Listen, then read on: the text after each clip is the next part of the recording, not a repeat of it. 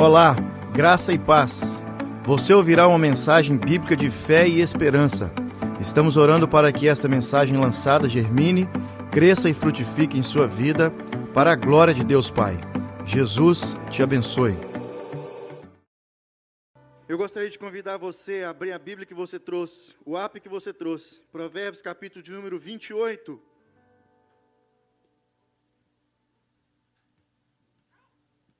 Você que está em casa, pegue também a sua Bíblia. E por falar em Bíblia, gente, se você ainda não tem a Bíblia comentada pelo pastor Hernandes, você pode adquirir essa Bíblia ainda hoje. Pastor Seni tem ali algumas dessas Bíblias que chegaram aí no começo do ano, Bíblia é, com, um, com os comentários do pastor Hernandes, ok? Só para você ter uma noção, Hebreus capítulo 11 tem mais de seis páginas comentadas aqui pelo pastor Hernandes. Os capítulos de Provérbios que nós estamos lendo, inclusive um pouco do texto que nós, do assunto que nós iremos falar hoje. Provérbios capítulo 28, comentado pelo pastor Hernandes. Você precisa ter essa Bíblia na sua mão. Amém? Uma outra coisa que você precisa ter é a igreja. Você precisa carregar a igreja. Cadê o Júlio? Vem aqui, Júlio. Vem aqui, Pedro. Você precisa carregar a igreja. Essa aqui é do Vinícius. Depois você me paga.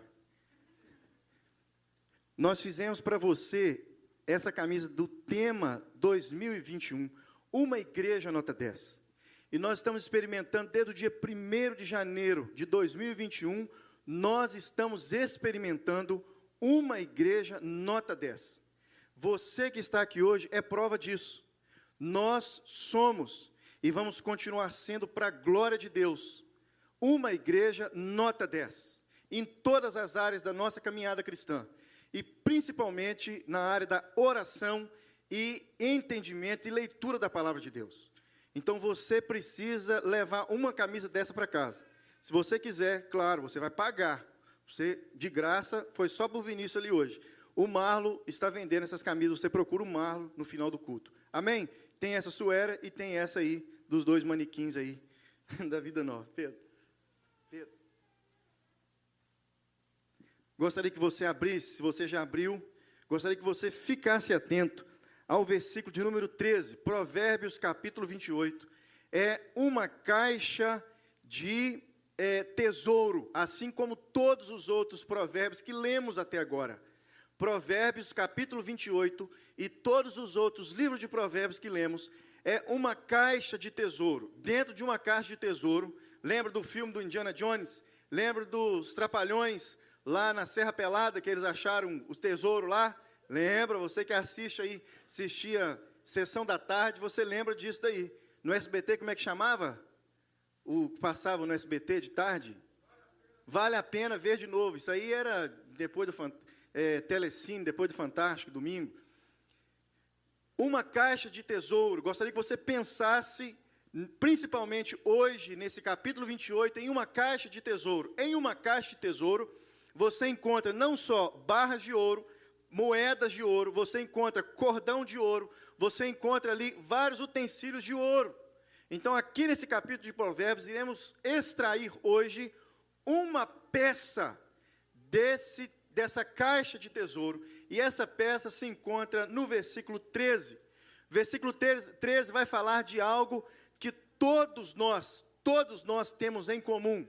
Duas coisas que todos nós temos em comum, todo cidadão. Primeira coisa, nós sabemos que nós iremos morrer, não é verdade? Você não tem certeza se você iria nascer, e nem aquela que gerou você na barriga e nem seu pai. Mas se você nasceu, uma coisa todos nós temos em comum: nós iremos morrer um dia. E a segunda coisa que todos nós temos em comum é o pecado.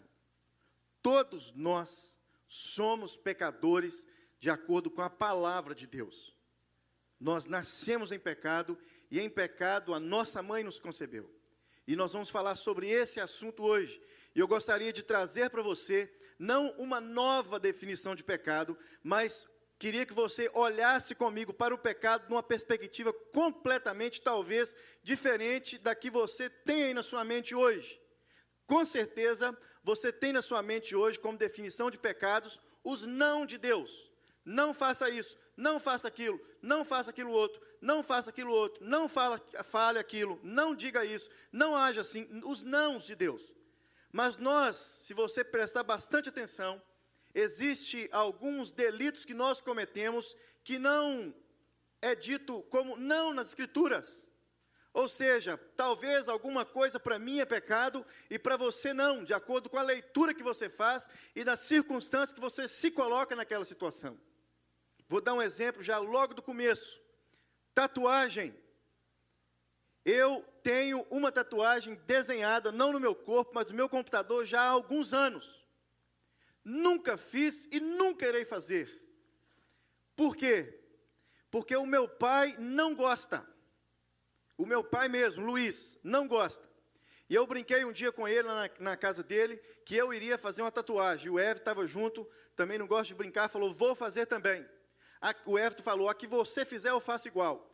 Aí meu pai já ficou, começou a ficar meio irritado, já começou a entalar comida na garganta. Eu falei assim: vou escrever no braço direito: Eu amo meu papai. Quero ver o senhor mandar eu tirar. É claro que eu não vou fazer isso. Por quê? de acordo com o que eu vou definir com você hoje como pecado, você vai saber o porquê que eu não faço tatuagem. E o porquê muitos de nós não fazemos algumas coisas que aparentemente para alguns é um pecado capital, talvez na sua casa é um pecado capital aquilo. Nós que temos crianças sabemos que em algumas casas eles fazem algumas coisas, eles agem de alguma forma que na nossa casa nós taxamos aquilo como errado, como pecado às vezes. Mas na casa do outro não é, na sua é, talvez na sua não é, na do outro é, e assim vai. E às vezes nós julgamos uns aos outros, falando: esse é um pecador, esse tá, o cara talvez está fazendo um negócio que para você é e para ele não é.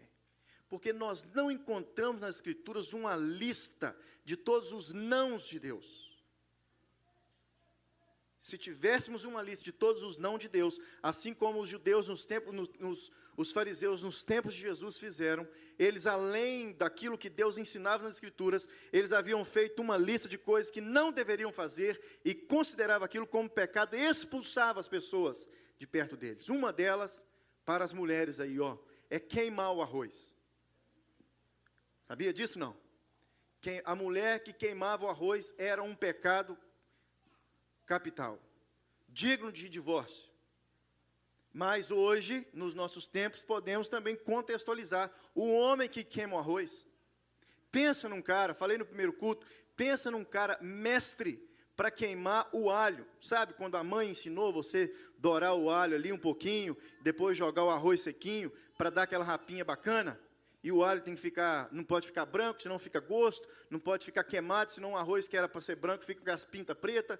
Então o alho tem que estar no ponto certo para você jogar o arroz depois. Eu sou mestre para queimar aquele alho. Já era para ter, se tivesse nos tempos de Jesus, já era para Suzano ter divorciado há muito tempo, por causa do arroz, do alho que eu queimo. Mais ou menos assim que eu vou conversar com você hoje. No final, do meio para o final, eu irei tratar sobre exatamente o que esse texto fala, capítulo, versículo 13, que é não se arrepender do pecado. Mas primeiro você precisa entender o que é pecado. Olha só, Versículo 13 fala assim: olha, quem esconde os seus pecados não prospera. Não só dinheiro aqui, viu gente? Em todas as áreas da vida, não prospera. Mas quem os confessa e os abandona encontra misericórdia. Vamos tentar definir o que é pecado então.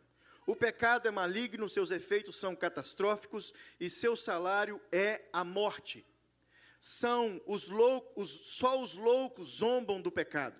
Só aqueles que amam a destruição se rendem a seus caprichos enganosos. O pecado é um embuste, faz, é, é, faz propaganda enganosa, vende uma coisa e entrega outra, promete prazeres e deleites e paga com, a, com culpa e pesar. Isaías 64, 6 diz assim: Somos como impuros, todos nós Todos os atos de justiça, todos os nossos atos de justiça são como trapo, de, trapo imundo. Murchamos como folhas, e como o vento, as nossas iniquidades nos levam para longe. Então aqui você já chega a uma conclusão que todos nós pecamos e temos pecado. Nós nascemos, os nossos filhos, aquelas menininhas lindas ali, ó, pecadora. Deixa eu fazer uma pergunta, a maioria aqui é pai. Qual, quando foi a primeira vez que você chegou a essa conclusão olhando para o seu filho? Com quantos anos? Três meses? Quatro meses? Cinco meses? Dez meses? Um ano? Dez anos? Vinte anos? Se for vinte, você está lascado. Se você fez, se você detectou que o seu filho encaixa nesse todos, ele não é um alienígena, não, não veio do espaço, você está lascado. Nós precisamos ter a certeza e detectar que os no, e saber, ter a certeza que os nossos filhos são pecadores e precisam de ter misericórdia e graça, confessar os seus pecados. Quanto antes nós fizermos isso, nós teremos mais sucesso ainda. Lembre-se de uma coisa: o seu filho não é só seu mais. A partir do dia que ele entra na escola pela primeira vez, ele não só é, ele não é seu somente mais. As professoras, os professores, os amigos, o diretor, as pessoas da escola, eles têm acesso à vida do seu filho, à mente do seu filho, ao coração do seu filho. Então você agora está numa batalha. Mas para você reconhecer que você está numa batalha, papai e mamãe, você primeiro precisa reconhecer que você também é assim como ele. Nós só ensinamos aquilo que nós já aprendemos. Então, se você não aprendeu ainda que você é um pecador e precisa da misericórdia de Deus e precisa pedir perdão a Deus, para que você não se encaixe aqui no versículo 13, você está aí avançando e vivendo uma vida com menos peso nas costas. Mas vamos definir então um pouquinho mais. E eu gostaria de chegar a uma conclusão com você, para que você possa viver uma vida mais leve. O pecado nos tornou impuros, todos nós. O pecado fez com que nossos atos de justiça se tornassem trapos imundos. E para você que já leu, já escutou uma mensagem, alguém já pregou sobre trapos imundos, você sabe muito bem o que é isso. Naquele tempo, aliás, não naquele tempo, é, há alguns anos atrás, algumas de vocês experimentaram isso. Não existiam, existia, mas não era acessível a todas as mulheres. Como que é aquele negócio mesmo? Falei que no primeiro culto, esqueço da hora. O absorvente. Então elas usavam panos, e isso mesmo, espantem-se ou não. E aqui sabe como é que ficava. Então, quando fala do trapo de imundícia, que está literalmente dizendo a respeito daquele paninho. Bacana e feio. O pecado nos faz murchar como folhas, diante, de acordo com o texto que lemos. Como vento, as nossas iniquidades nos levam para longe. Então, o que é pecado? Eu defino com você. Tanto o Velho Testamento quanto o Novo Testamento fala do assunto. O Velho Testamento diz, o original declara, diz que pecado é errar. Pecado é errar. E o Novo Testamento vem clarear um pouco mais, floreando um pouco mais, para que nós pudéssemos entender melhor. Diz que pecado é errar um, o alvo correto. O Velho Testamento fala que é errar. O Novo Testamento fala que é errar um alvo correto. Ou seja, existe um alvo e quando nós existe um alvo correto e quando nós erramos esse alvo correto, nós estamos pecando. Então a minha definição de pecado para você hoje vai entrar nesse âmbito do alvo correto. Que alvo correto é esse? Olha que interessante. Existe um alvo correto e todos aqueles que não acertam esse alvo correto estão pecando. O pecado não é um ato passivo, mas uma intenção determinada em não se conformar a princípio, é, um princípio estabelecido. Então, esse alvo correto definirá para nós o que é pecado. Eu defino para você de acordo com esse alvo correto. Pecado é tudo aquilo que não atribui glória a Deus. Tudo aquilo que nós fazemos que não atribui glória a Deus é pecado. Se você definir pecado assim, e não esperando que alguém traduza para você, diga para você o que é, apresente para você a lista dos nãos, é, interprete a Bíblia para você, você irá caminhar de uma forma mais tranquila quando o assunto for pecado. Pecado é tudo aquilo que não atribui glória a Deus. E eu provo para você isso. 1 Coríntios capítulo 10, versículo 31, todos nós conhecemos, e as nutricionistas pré-crentes pregam isso para a gente. Diz assim: assim, quer vocês comam, bebam ou façam qualquer outra coisa, façam tudo para a glória de Deus. Assim, quer vocês comam, bebam ou façam qualquer outra coisa, façam tudo para a glória de Deus. Quem cresceu na igreja presbiteriana, participou da escola dominical, e na escola dominical existia um livro, nós temos esse livro aí, também ensinamos nossas crianças, sobre é, o, o breve catecismo, e o breve catecismo tinha a primeira pergunta que fazia assim: qual o fim principal do homem? Lembra, Giovanni? Lembra, Nilton? O fim principal do homem é glorificar a Deus e gozá-lo para sempre. Nós nascemos, nós nascemos para glorificar a Deus. Ou seja, nascemos no pecado, Jesus veio nos resgatou e ao nos resgatar o plano não mudou. E ao nos resgatar através da cruz de Cristo, o plano continuou o mesmo. Ele nos comprou duas vezes para que nós pudéssemos glorificar a Deus. Então, o nosso fim principal não é fazer culto, participar de culto, vir a culto, aprender música. O nosso fim principal é glorificar a Deus. Então, se a igreja não existisse mais, nós continuaríamos glorificando a Deus. E deixa eu falar uma coisa para você em tudo isso que nós estamos passando de pandemia. Se você não aprender com essa pandemia, alguém disse, concordo em parte, mas eu vou dizer exatamente o que a pessoa disse. Se você não aprender com essa pandemia alguma coisa a respeito de Deus, a pessoa disse: você nunca mais irá aprender. Pouco forte, mas se você pensar um pouquinho, tem um grande fundo de verdade. E eu gostaria que você aprendesse isso. Se a igreja não existisse mais, como, entre aspas, ela não existiu durante alguns meses, ou seja, esse movimento que nós estamos fazendo aqui hoje, se isso acabasse, você continuaria sendo uma pessoa comprada por Cristo Jesus na cruz do Calvário para glorificar a Deus. Foi para isso que Cristo salvou você. O sangue precioso de Cristo, a encarnação do Verbo, Jesus padecer naquela cruz, todo o ato soberano de Deus, o plano soberano de Deus para mim e para você, não foi para tirar você do mundo e trazer você para esse ambiente de igreja, simplesmente para isso, não. Você foi comprado por Cristo por um alto preço para dar glória a Deus. Então, tudo aquilo que você faz, que não é ato de glória, de glorificar a Deus, você está pecando. Se nós entendermos isso, nós iremos ter menos dificuldade de entender se estamos pecando ou não. Já teve essa experiência? Já discutiu com alguém sobre algum assunto, e o assunto é um erro, um pecado, e você jura com o pé junto que aquilo é pecado, e o outro jura com o pé junto que aquilo não é pecado? Ou outra coisa que você jura que não é e a pessoa jura que é. Já teve conversa assim dentro de casa com a esposa, com o esposo? Já foi abordado pelos filhos? Filho, mas isso é, é errado, isso é pecado fazer. Pai, mas lá na casa do fulano todo mundo faz. Já teve essa, essa experiência ou não? Todo dia? Olha o que diz Isaías 43, versículo 7. Todo o que é chamado pelo meu nome, eu criei para a minha glória.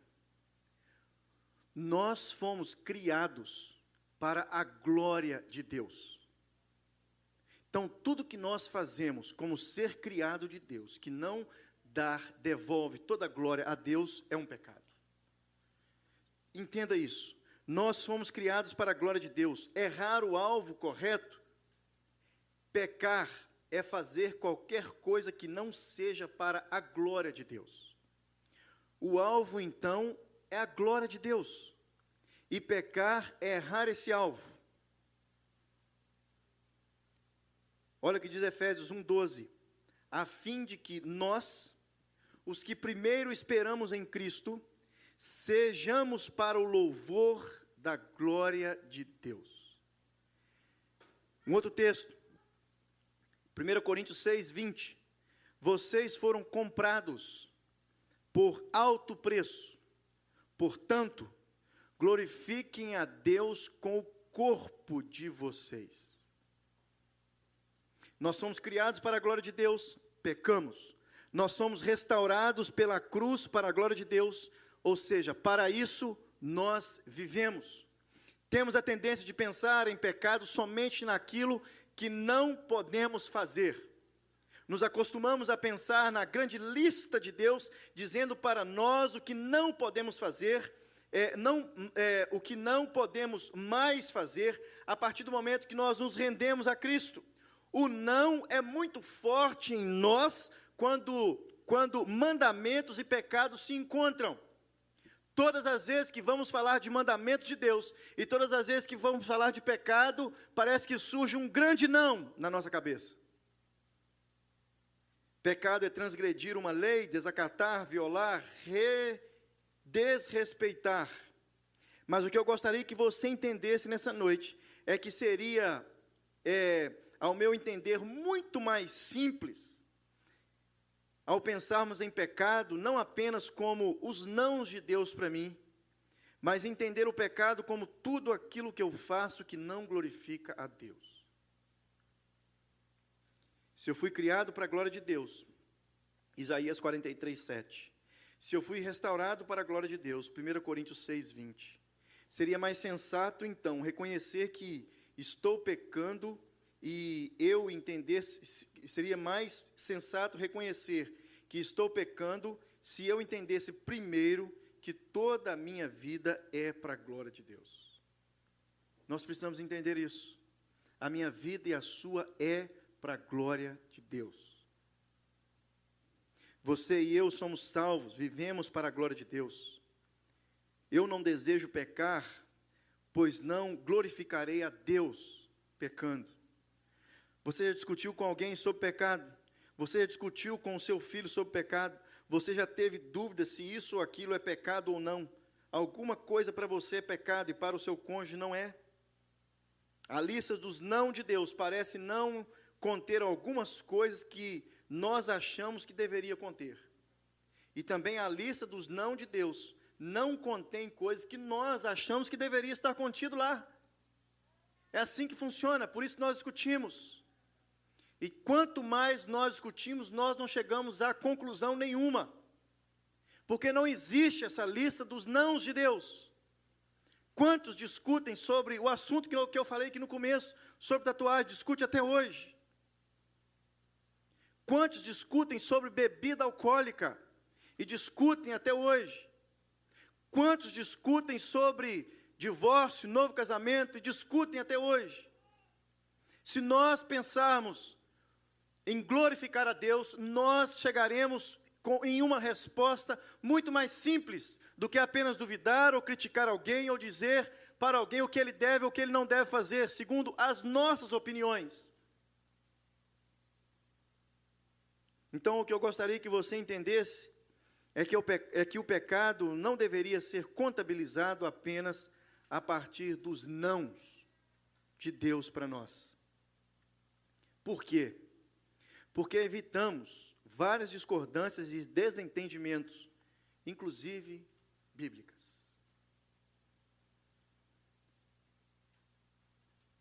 E agora o texto que lemos, versículo 13 do capítulo 28 de Provérbios, diz assim: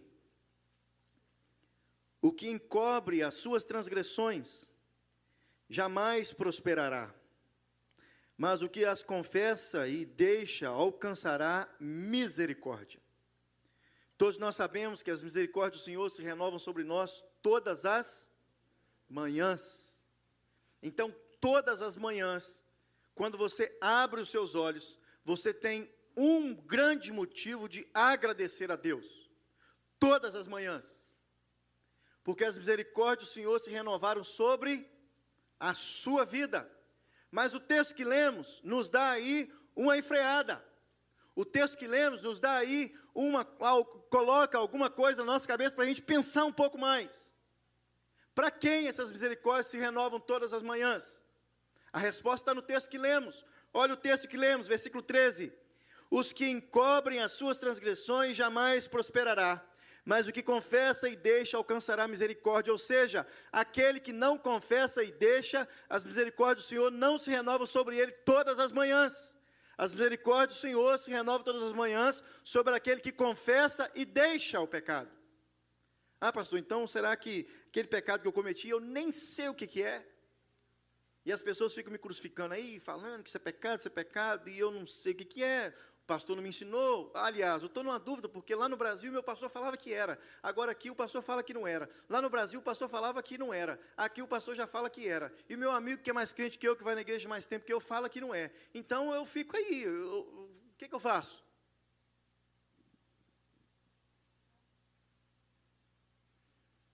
O pecado não confessado impede a pessoa de prosperar, seu vigor se torna uma sequidão de estio a sua paz evapora-se nas brumas de um mar, é, de uma consciência atribulada. A única saída para o pecado escondido é confessá-lo e abandoná-lo. Não basta apenas confessar, é preciso também abandonar. Não é arrependimento atrás de arrependimento, mas arrependimento atrás de fruto de arrependimento. E fruto de arrependimento é dar honra e glória a Deus em tudo que nós fazemos. Aí está o ponto.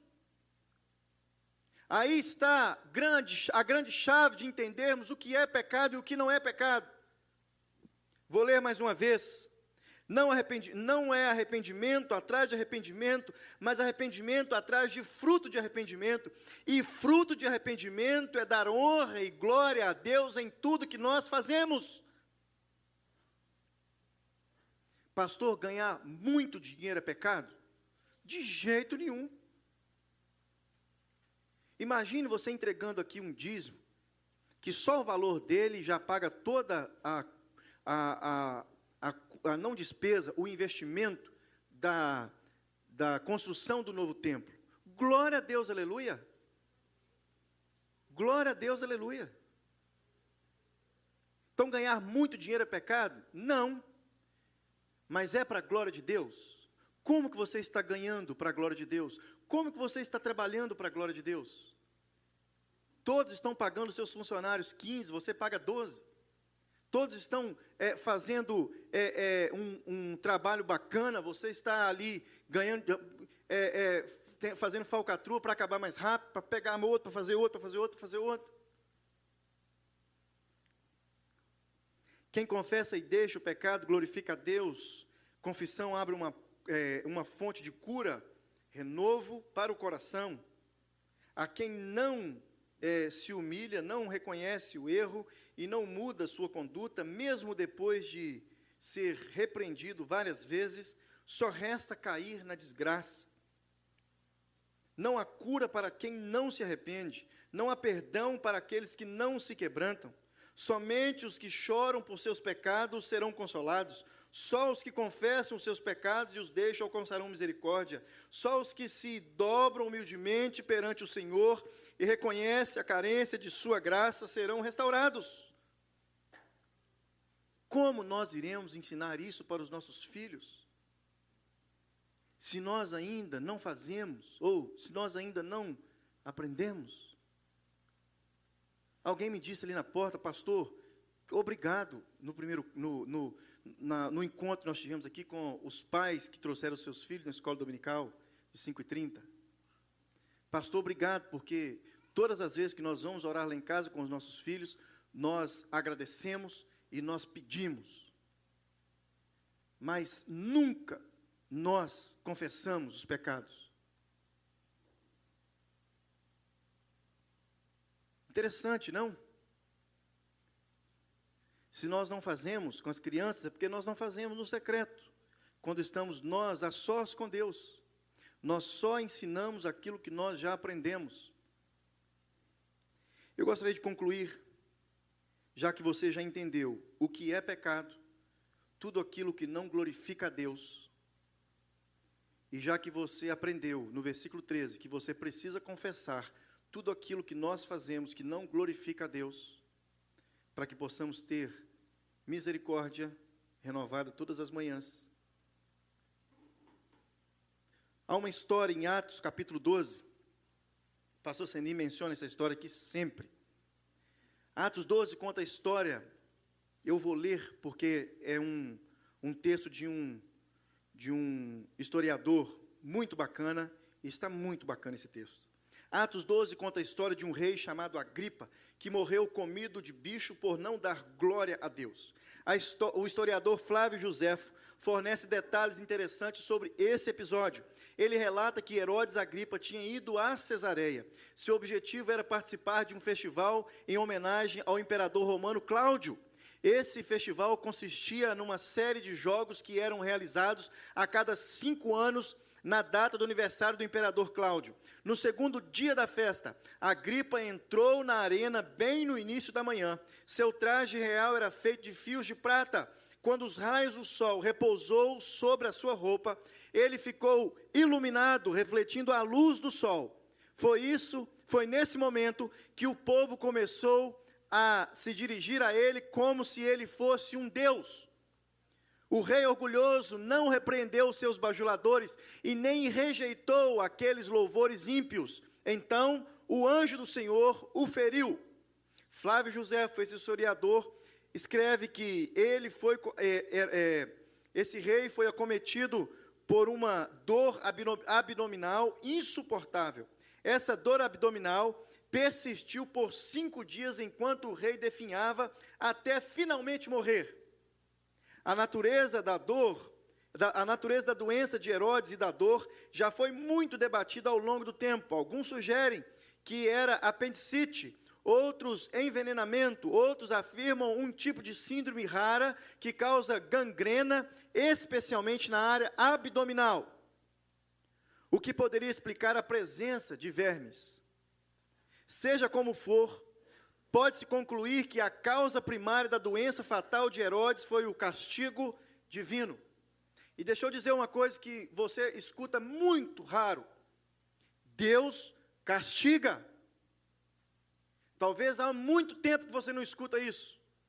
E já passou isso da sua mente, já ficou lá para trás, de vez em quando você lê e lembra, mas esse Deus é o Deus do Velho Testamento, esse Deus é o Deus lá do Novo Testamento, era o começo da igreja, e Roma estava envolvido num assunto, e agora nós estamos morando em Toronto, no Canadá, e aqui é uma maravilha, e tá, estamos aí sendo vacinados, só para você se alegrar um pouquinho mais, quinta-feira eu vacinei, sexta-feira o pastor Sini vacinou, a vacina da Faz, aquela que fala que vira, vira o quê? Jacaré, e virão foi nada, vacinamos porque o governo dá uma liberdade para, os, para quem trabalha com pessoas, ministros é, da palavra, é, vacinar, e fomos lá, glória a Deus, aleluia, o braço doeu durante uns três dias, fomos aqui, ó, abençoado por Deus, então esse Deus é sempre assim, e esse negócio, isso é só de lá, esquecemos que Deus é o mesmo, o nosso coração é o mesmo daquela turma de lá, coração enganoso, coração pecaminoso, coração que não se rende ao Senhor, um coração que não olha para esse Deus como sendo um Deus que merece toda honra, toda glória e todo louvor, e esquecemos que quer comamos, quer bebamos ou façamos qualquer outra coisa, que tudo isso tem que ser para a glória de Deus. Então, seja como for, pode-se concluir que a causa primária da doença fatal de Herodes foi o castigo divino. Ele foi comido de bicho, tendo um fim terrivelmente doloroso e desprezível por não ter observado, não ter acertado o alvo, o alvo correto, que era glorificar a Deus. Fomos criados por Deus, e em Deus há prazer pleno e alegria completa. Por isso, devemos viver de maneira a glorificá-lo em todas as áreas da nossa vida. Isso significa que em cada detalhe da minha vida devo glorificar a Deus. Abraham Kuyper, um teólogo holandês do século XIX, disse que não há um único centímetro quadrado em todos os domínios da minha existência, da nossa existência, sobre os quais Cristo, que é o soberano, que é soberano sobre tudo, não clame é meu. Não há um único centímetro quadrado em, todos os no, em todo os domínios de nossa existência sobre os quais Cristo, que é soberano sobre tudo, não clame, é meu. Por isso, tudo que nós formos fazer tem que ser para a glória de Deus, porque nós somos completamente dele. Isso significa que devo olhar para cada detalhe da minha vida e vivê-lo para a glória de Deus. 1 Coríntios 10, 31. O texto das nutricionistas. Assim quer que assim quer vocês comam, bebam ou façam qualquer outra coisa, façam tudo para dar glória a Deus. E o versículo 13 de Provérbios, capítulo 28. Não encubra os seus pecados, confesse-os e deixe-os. Vamos orar? Vamos orar? Você pode abaixar sua cabeça? Você que está em casa também, baixar a sua cabeça, fechar os seus olhos e fazer uma boa oração. Deus, muito obrigado.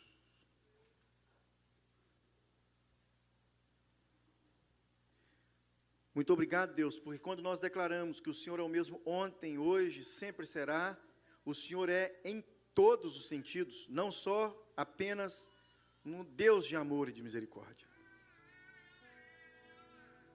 O Senhor é um Deus que nos ama por completo e por isso o Senhor nos orienta também, Senhor Deus, a nos entregar ao Senhor por completo. Em todas as áreas da nossa vida, Deus. Inclusive aquelas áreas, Senhor Deus, que ninguém conhece, ninguém sonda, nem sequer a esposa ou o esposo, somente o Senhor. Louvado seja o teu nome, Deus porque é o Senhor que nós seguimos e servimos, nos rendemos e nos entregamos. E isso traz, Senhor Deus, uma certeza de que nós não caminhamos em vão. Dar honra ao Senhor e glória em tudo que fazemos não é perca de tempo e nem desperdício de tempo, é um investimento, aliás, é uma ordem, aliás, é o que nós é para o que nós fomos criados, comprados na cruz do Calvário. Seja Deus nas coisas mais simples da vida, respeitando o horário dos outros. Seja Deus nas coisas mais simples da vida, comendo, Senhor Deus, e não deixando nada para o que vem depois de mim. seja nas coisas, Deus, mais simples da vida. Um homem casado de 40 anos de idade, olhando para o pai e sabendo, Deus, que uma atitude não iria agradar o seu pai, Deus, ou talvez iria entristecer o coração, impedindo que toda a honra de um relacionamento entre pai e filho fosse dada ao Senhor. Muito obrigado, Jesus, porque o Senhor me fez entender que a vida é por completo entregue ao Senhor. E tudo que fazemos, seja o que eu como, seja o que eu bebo, e todas as outras coisas da vida, é para dar honra e glória ao Senhor. Louvado seja o teu nome. Amém, Jesus. Amém. Amém. Amém. Nós celebramos uma igreja nota 10 celebra. Cadê o Divane? Me ajuda aqui, Divane. Nós estamos recebendo hoje pela primeira vez o Ethan. É assim que pronuncia mesmo? Ethan. Vem aqui, Giovanni. Vem, Chloe. Vem, Jéssica. Gente, o irmão do Giovanni foi meu amigo de seminário, pastor Clóvis. Juiz de fora, né, Giovanni? Três Marias, terra de Pelé. E um dia, pastor Clóvis me ligou. Falou assim: Bruno, tem um irmão meu morando em Toronto. Eu falei assim: nossa, que bacana, rapaz. Toronto é grande demais. Onde que esse cara mora? Pertinho de casa. Fui atrás, era solteiro ainda. Acabadinho, rapaz, naquela época. A Jéssica agora deu um trato nele. Presenteou ele com duas heranças. Já batizamos a Chloe, né, Chloe? E hoje nós vamos batizar o Ethan. Giovanni e Jéssica, o que nós falamos hoje, Provérbios capítulo 13, é para vocês, é para Chloe e é para o Ethan. O Ethan é um pecador, desde pequeno. Daqui uns dias vocês vão ver isso, assim, de forma clara. As atitudes que ele irá ter com a Chloe, vocês vão perceber assim, de forma clara, que é a mesma atitude de um adulto, quando ele não quer dividir algumas coisas com o próximo. São irmãos. E nós batizamos não porque cremos que essa água é milagrosa, é benta, e ela vai fazer essa criança de agora para frente um super crente. Não. Nós cremos quando nós batizamos que a responsabilidade agora é toda dos pais. Na verdade, nós teríamos que batizar todos vocês, inclusive o Ethan. E essa declaração que nós fazemos diante de Deus, alguns apresentam, outros batizam. Isso não é para tirar esse menino das mãos apenas das hostes do diabo. Não, também, mas não. Isso aqui é um compromisso que vocês estão fazendo diante do Senhor. E nós estamos selando esse compromisso diante de Deus, diante da igreja e diante de vocês. Vamos fazer isso para a glória do nome do nosso Senhor. Não vou pegar porque eu tenho medo de cair, gente. Ethan, filho da promessa, herdeiro da consolação. Eu te batizo em nome do Pai, do Filho e do Espírito Santo. Amém. Amém. Senhor Jesus, muito obrigado, porque o Senhor é o Deus de toda a casa. Deus, nós estamos selando aqui, Deus, junto com o Giovanni e com a Jéssica, Deus, um compromisso com o Senhor, em levar, Senhor Deus, o Ethan a conhecer a palavra do Senhor a conhecer, Deus, que ele é um pecador e necessita de uma intervenção milagrosa do Senhor. E nós fazemos isso, Deus, para a glória do teu nome. Nós não o deixaremos, Senhor Deus, Giovanni e Jéssica, criar essas crianças sozinhos. Todos nós que estamos aqui, os que estão nos acompanhando pela internet, deveriam pensar nisso. Nós somos parceiros da família e nós somos irmãos em Cristo Jesus. Então, antes, Deus, de falarmos qualquer coisa, que nós possamos nos juntar a Giovanni e Jéssica e ajudá-los, Deus, a levar Ethan a conhecer o Senhor, ser um varão valoroso, crescer em estatura e graça e ser, Deus, um instrumento nas tuas mãos para a glória do nome do nosso Senhor. Nós abençoamos como igreja como família, no nome de Cristo Jesus. Amém? Amém. Jesus te abençoe. Amém, gente. Deus te abençoe.